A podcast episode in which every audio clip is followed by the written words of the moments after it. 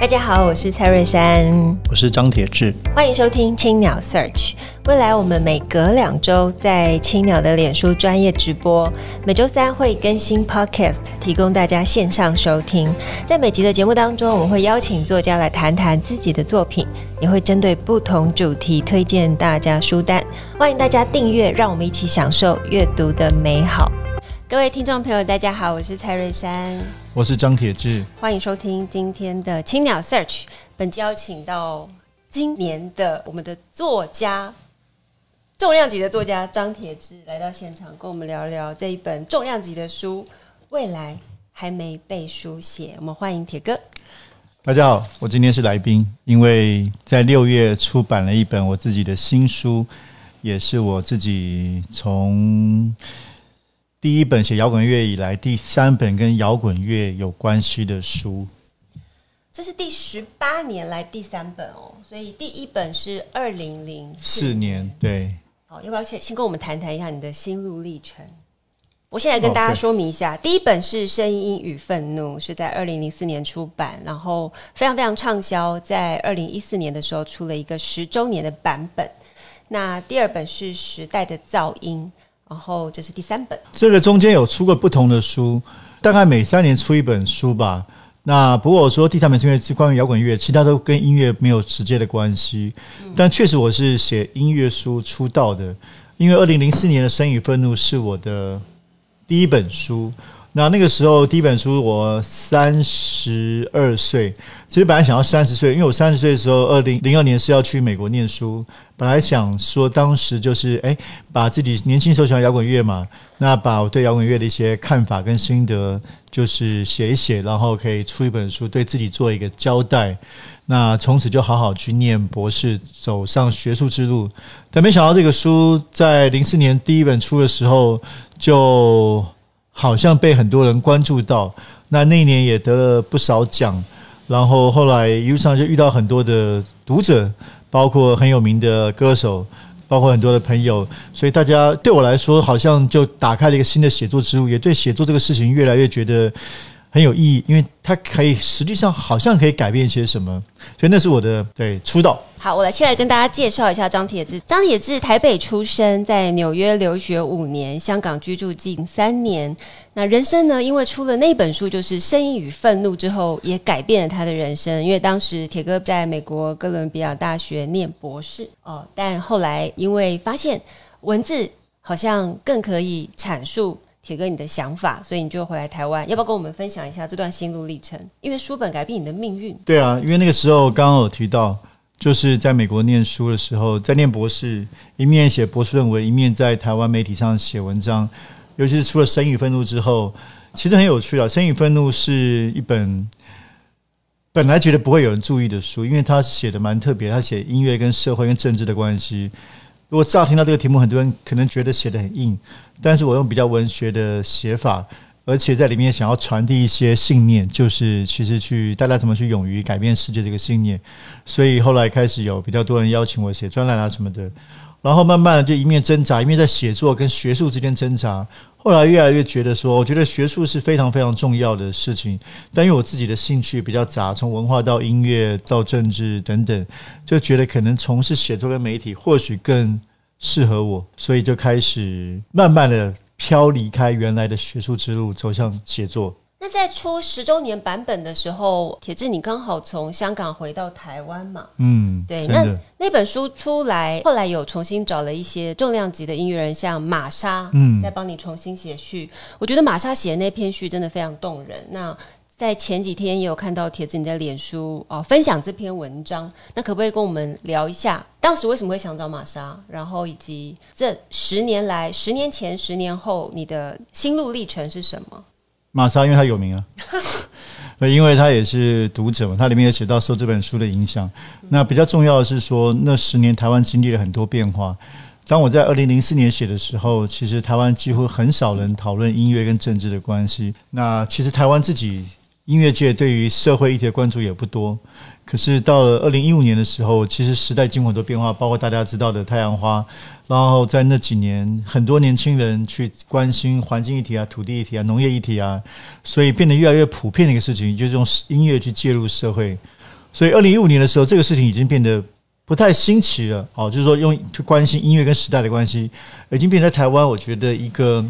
包括现在啊，我们说很多的年轻人都同时喜欢音乐，也喜也关注很多的社会议题，就越来越自然了。那那个书稍微走了早了一点，那它也点燃了一些什么？其实为什么会提到这一点啊、呃？我自己本身是在那一年开始读铁哥的书，就是从《声音与愤怒》开始读起。那读完那本，其实内心觉得很震撼。所谓震撼，是因为发现，诶，原来在台湾之外有这么多可能我们并不知道的改变世界的力量，好像正在发生。可是《生与愤怒》他讲的，当时我在读的时候，我觉得距离我当时很遥远。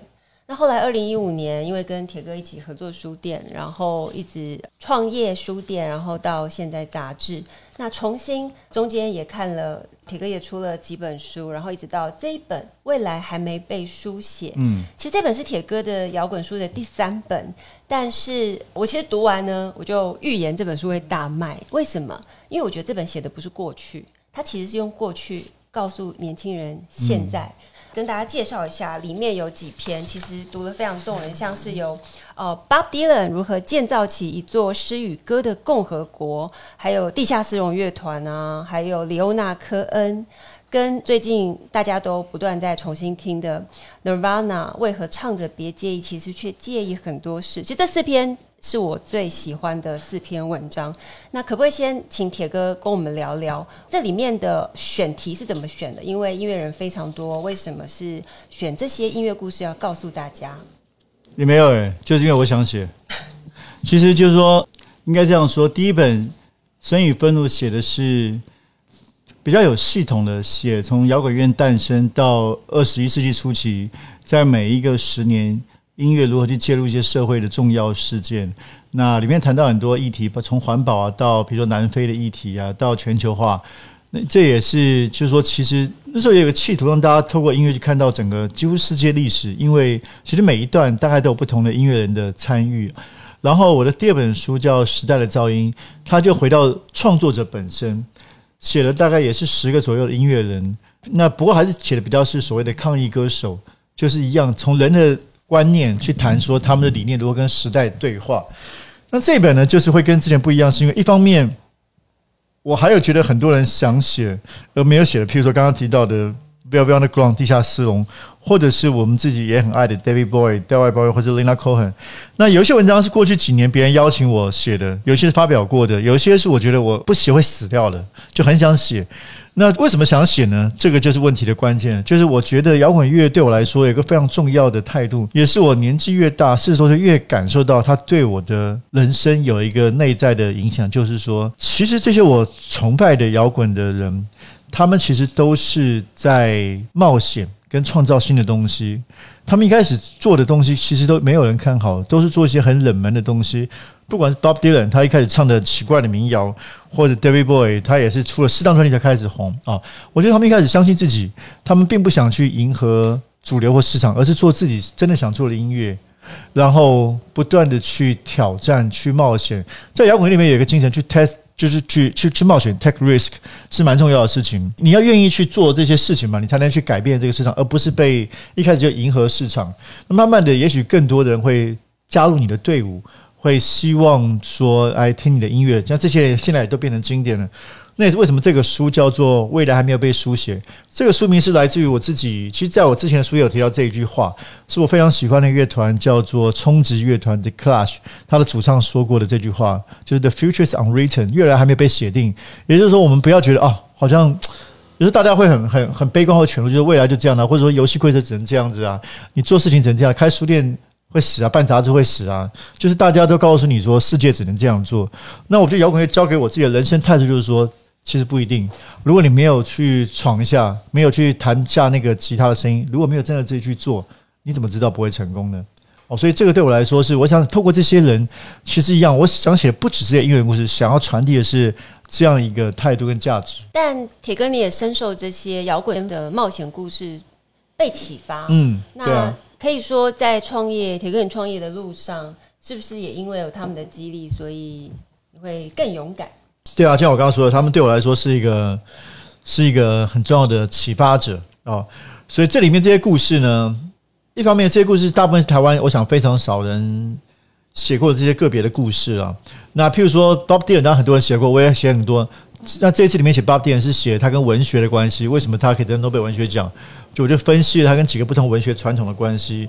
然后到底有些人喜欢地下丝绒嘛？可是过去写的文章大概也不太多，尤其是我这里面其实一方面是写写故事，二方面我跟别人不太一样，我也不只写故事，而是有一个观点，就是我自己有对每一个音乐人的观点跟诠释。那第三个就是说，他其实比较文学的写法，并不像是好像是论文一样。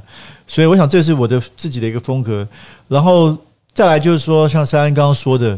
其实写的，呃，我想写的对象不只是原本就喜欢的摇滚迷，我觉得我一开始设定对象就是写给更多的人，所以其实你不熟悉这些人，我相信就像珊珊啦，我想其实不熟悉，在里面会看到会有一些，应该有一个觉得是一个蛮愉快的阅读经验哦，因为我都也是在书写过程中，就是把大家当做一般的读者，而不只是给重度的乐迷。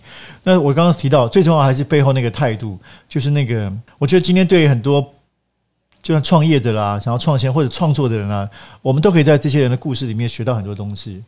但铁哥，你在书里面也有提到一个呃论点，一个观点，也就是他们原本都不是走商业的道路，他们是坚持自己的理想。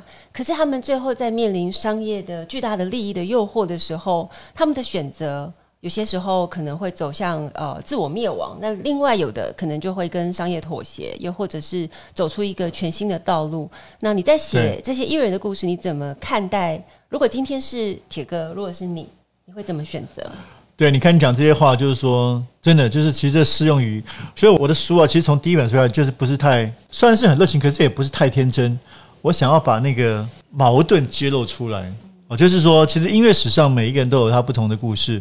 回到像你刚刚说的例子，就是说，哎，这些人一开始搞地下音乐、独立音乐，但不小心红了，不小心红了之后怎么办呢？那有些人就会，比如说，他可能持续要保持自己的。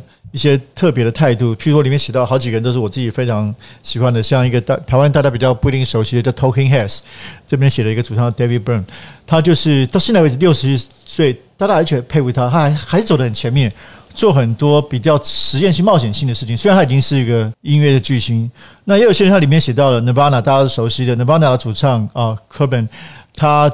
自己面对这样一个从一个自己觉得自己很酷的人，突然变成一个全球最大的明星，他内心受到很大的压力跟折磨，没办法去找到自己的可能性，因为再加上他自己的身体出，所以后来很悲伤，二十七岁的时候自杀了。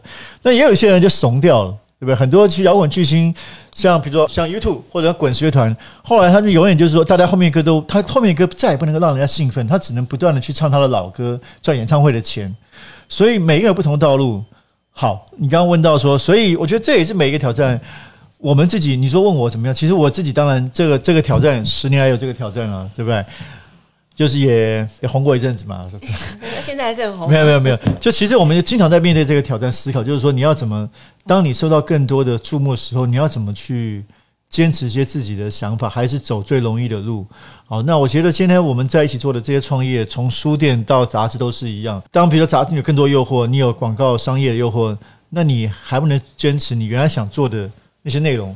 能不能用你原来做的内容去说服更多，不管读者或者商业的伙伴，能够跟随你走到你这边，而不是你自己跑去站在那边？那我觉得对我来说，我相信，所以我说这个书对我来说意义蛮深远的。当时出这个书是从来写生与愤怒是没有想过的一个开始。那么现在我觉得我自己是喜欢冒险，还算是没有这个随波逐流，就是不断的在尝试新的事情，包括办 Verse 杂志这个事情。我在序里面也写到了，办 Verse 杂志我们前年办的时候也是一个很大的冒险。哦，对我来说，永远想要跳出舒适圈去走一个不一样的路。那我觉得这个是对姚姚坤来说，就是对我最大的启发。就是我们并不想，我们现在也成人了嘛，四五十岁，五十今年五十岁。那你要面对的是一个成人世界更世故的社会。那你能不能还是做一些大家觉得其实哎，其实意想不到的一些新的挑战？而且你能不能在中年的时候还是创作？对我来说，可能做媒体创作，创作是一些令人兴奋的东西，而不只是永远是讲一些老的光荣。我们来聊聊刚刚铁哥你讲到的 Nirvana，他的确在呃是一个非常非常有天赋、有才华，就科本又长得非常的帅，可是他几乎是他的人生在最高潮的时候就陨落了。那这篇真的写的很动人，我自己读完也觉得很感动。那我我觉得所有歌听了一遍，对，把所有歌真的呃一一边读呃，应该说在还没看到故事之前听他的音乐，跟看完之后，其实内心有很多很多。隐隐的难过。那铁哥，你在写这篇的时候，你是怀抱怎么样的心情呢？觉得他陨落是在这么高峰的时候陨落，所以保有他的纯真好，还是继续这样痛苦下去？对，这篇真的真的。其实你这个问题也蛮好。其实他继续下去，如果没有死掉，现在会变怎么样？我们我们也不知道。就好像 John Lennon 也死掉，就变传奇了嘛。没有死掉，到时候最后会会怂掉，还是会 会被遗忘，还是会继续成为这个时代最伟大创作？其实没有人知道。没有人知道哦。那，但我觉得就是说，它是一个。如果说啊，我觉得摇滚乐的本质就是我刚刚说的，摇滚的本质一方面是所有人一开始演出的时候，可能都是，尤其这里面我们所崇拜的人，他都是想要做自己的声音，去唱出自己的歌声。但是摇滚乐也是一个明星产业，是一个娱乐产业，对不对？它这个矛盾，就像电影也是一样，它就是可能变大明星。那你到底怎么在这两个之间找到平衡？这是每一个人都要面对的。挑战，那所以我说，可是柯克本面对的是，他是用最残酷的方式来去面对这个矛盾，用了一个让自己生命消失的部分，他没有再去继续面对这个挑战呢。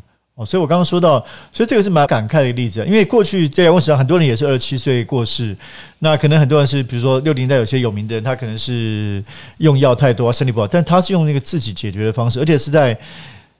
他的可以说是他的高峰后的一两年就做这个决定哦，其实让人蛮伤心的。对我来说，那是一九九四年我的大学时候。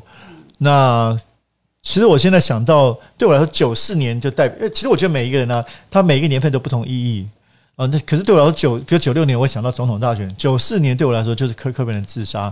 所以在我们那一代跟他一起听音乐的。人心中其实是非常重要的，因为有些比较年比我年轻的，可能是更晚才听到他。可是那个时候正是我的大学时候，看了 Nirvana 从从独立乐队变成一个天王乐队，那所以跟我的青春是整个结合在一起的，感触特别深刻。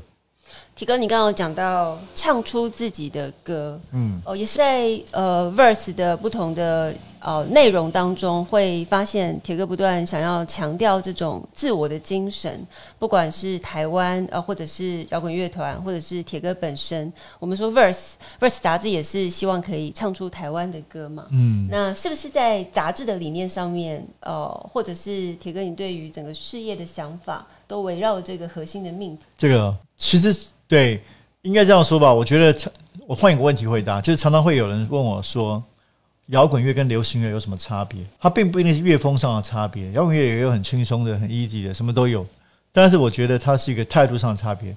那当然，这个态度是一种被比较极端化的啦，就实际上永远都是混在一起的嘛。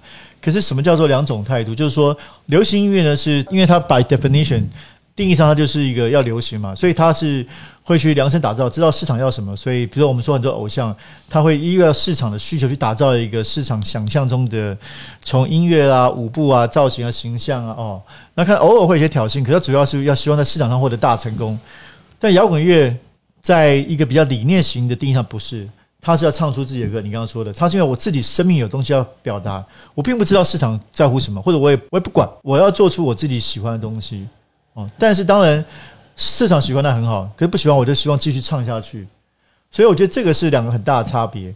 当然了，我刚刚说这是一个极端，因为现实上没有那么极端嘛。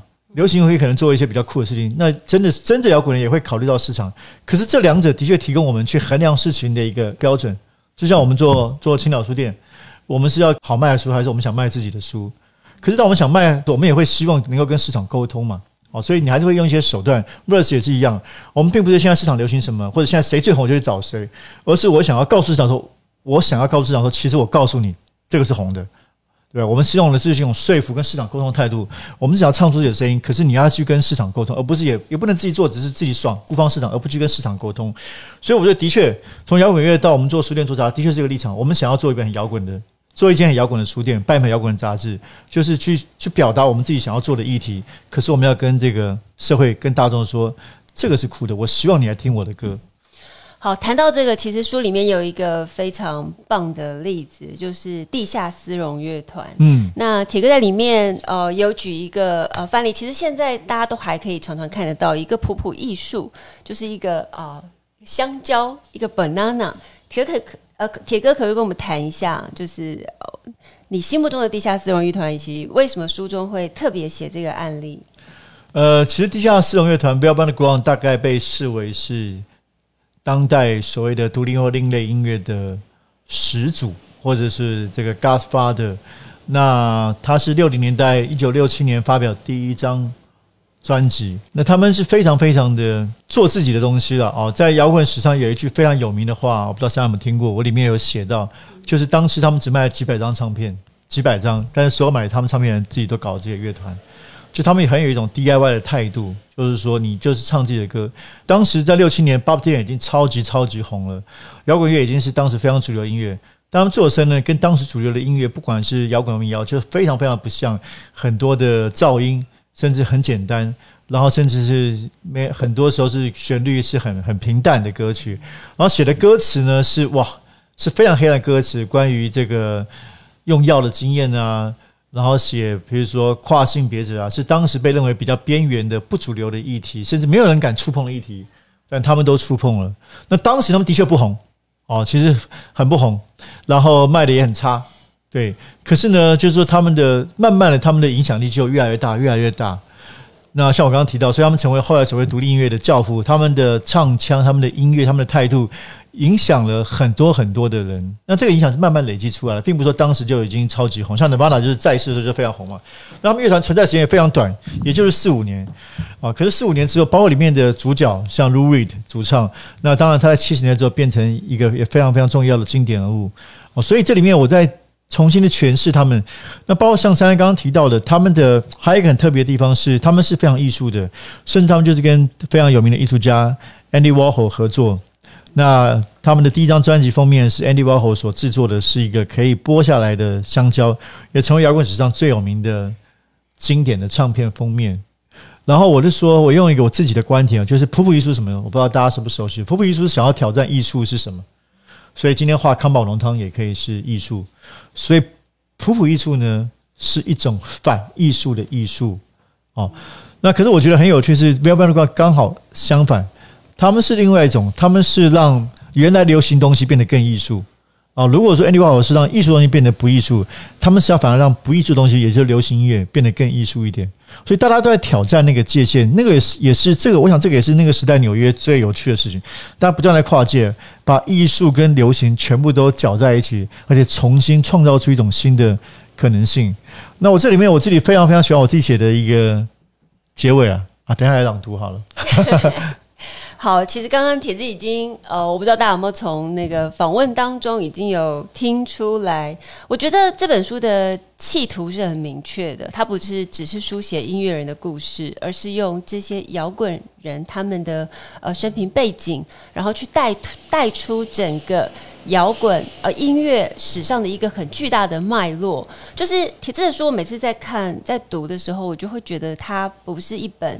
我可以一天看完的书，我可能过一阵子、过半年、过一年再回来重新看，我会有新的获得。就像刚刚铁哥讲的，瀑布艺术或者是各种不同的音乐的跨界，它只是用音乐的呃作为一个呃核心的点，但是它围绕出去的是一个巨大的知识的脉络的体系。嗯，这应该也是铁子你在书写呃这三本三阶段的的一个内心隐藏的企图吧？对啊，我觉得你刚刚说的对，就是说嗯。呃这个我的书的确可能是要不是一遍轻松看完了，就是看的时候，我像第一遍轻松是，因为我们尝试用一些比较文学的写法，所以我相信读者读起来应该是会觉得蛮愉快的。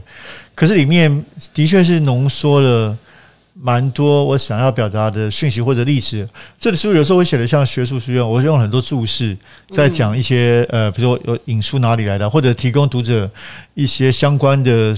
文学的也好啊，或者哲学的知识也好啊，譬如说里面写到很有名的，大家都知道的朋克乐团信手枪 Sex Pistol，那它其实是跟某一个前卫艺术的传统跟哲学传统是有相关的。这也是我第一次去爬出他们之间的关系。那那时候怕书里面写的比较无聊，所以就是有一些比较知识性的又放在注释里面哦。所以像你刚刚讲的，像他跟普比说的关系，这里面读者可能看过去是一个句子，但里面其实蛮多，每一句话其实浓缩了蛮多想要表达的事情。希望大家可以买回家，然后读好几遍。所以这本书其实，呃，我想问一下铁子，是你在十八年前在写第一本的时候，你就预计要出第二本跟第三本吗？当然没有啊，第一本绝对就是做一本了。那这本大概花了多久的时间？这其实这本花蛮久了，因为有些文章是五六年前发表的。啊，都是当时不同人家邀请我写，包括 Bob Dylan 得诺贝尔文学奖，二零一六年的时候，所以写了很久。那可是我又不断的修改，不断的修改，因为不断的阅读新东西，不断的想法。所以光是 Bob Dylan 这一篇部分发表在不同的媒体嘛，可是就改改改改了很多次哦。所以大概都是这个，不管说千锤百炼啊，但是也有十锤九炼呢。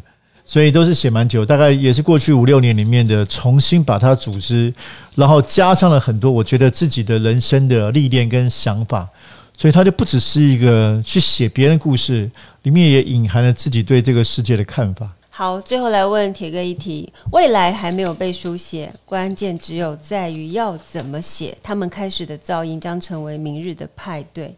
这个书名非常有深意，铁子有没有对自己有什么期许？就像我刚刚说的，我的序里面也有写到，就是我我一直被这个事情所启发，就是未来还没有被书写，因为我们自己在工作里面，比如说在媒体，常常会有很多的人说哦，只能够这样。比如早期在媒体里面，大家都说哦，媒体大家现在都只喜欢轻薄短小啊，手机时代啊，所以各位看到我们的电视新闻都只能做这样子啊，这么糟糕啊，就大家觉得好像只有现在只有一种做法。那在我们办杂志的时候，就是每个人都说办杂志。包括林业代志，对不对？没有办一本杂志，纸本谁还读纸本？然后谁还关心文化？那我常常觉得说，这些年经验，我觉得我自己是一再要挑战这个事情。就像所以回答这个问题，说未来就是纸本未来、杂志未来、媒体未来、书店的未来，哦，或者很多文化创作未来，其实都还没有被决定。重点是怎么写？但是要找到那个沟通的方式、书写的未来的方式，其实非常重要。那我觉得这个只能不断的去尝试。我觉得我自己这十八年来吧。嗯，这做的事情当然很多时候也也跌倒，也不一定成功哦。或者我们杂志的每一期也不一定都反应很好，总是有不同的有上有下。但我觉得这一句老话就是说，如果你不去尝试的话，不去冒险的话，你就不会得到更多东西，就不会看到更多的风景。所以那个未来，我觉得是要自己去创造，去去打出一个未来，去创造出一个新的可能性，而不是只是永远停在。我里面还有写一句话：如果就像一个冒险，如果永远停在最热闹的地方，大家看到风景就不会有新的东西。所以必须时候，有的时候必须自己独自走到一个小径。那当然，一路上有好的伙伴是非常重要的。嗯，那我也非常荣幸，就是在书里面写了一段短文给铁哥。那其实这一段短文，觉得是，那、哦、你要来朗读，就是对，我就不用了。我觉得是算是跟铁哥合作以来还蛮深刻的感触，就是。铁志，我觉得他虽然人虽身处穷林之中，能人清明的在群众间摇旗呐喊。他看得见远方那个幽为灰暗的隧道里，依稀有条细腻的光线，并坚定的带领大家摸索前行，而且不停止创造新的事物，刺激人们看待所身处的世界。用这本书也鼓励大家，我觉得它真的是一本现在每一个年轻人，如果你对未来很彷徨，你都可以拿起这本书，你可以从书中找到对你未来的一个新的解答。所以这本书不只是给摇滚乐迷的终极指南，也是非摇滚乐迷希望追求颠覆与创造的冒险家们。当然，我们青鸟已经在各大书店都已经摆了铁志哥的特陈。我们接下来呢，都呃希望大家可以读这本书，然后并且上网跟我们分享你读这本书获得什么嗯新的心得。然后我们会有很多的讲座活动即将推出来，请大家密切注意。好。那我们今天节目就进行到这边，非常感谢大家收听青鸟 Search，本集也感谢正成集团赞助器材。如果大家喜欢节目，可以在 s o m e o n Spotify 跟 Apple Pocket 上面订阅节目，留言回馈给我们五颗星，谢谢，谢谢。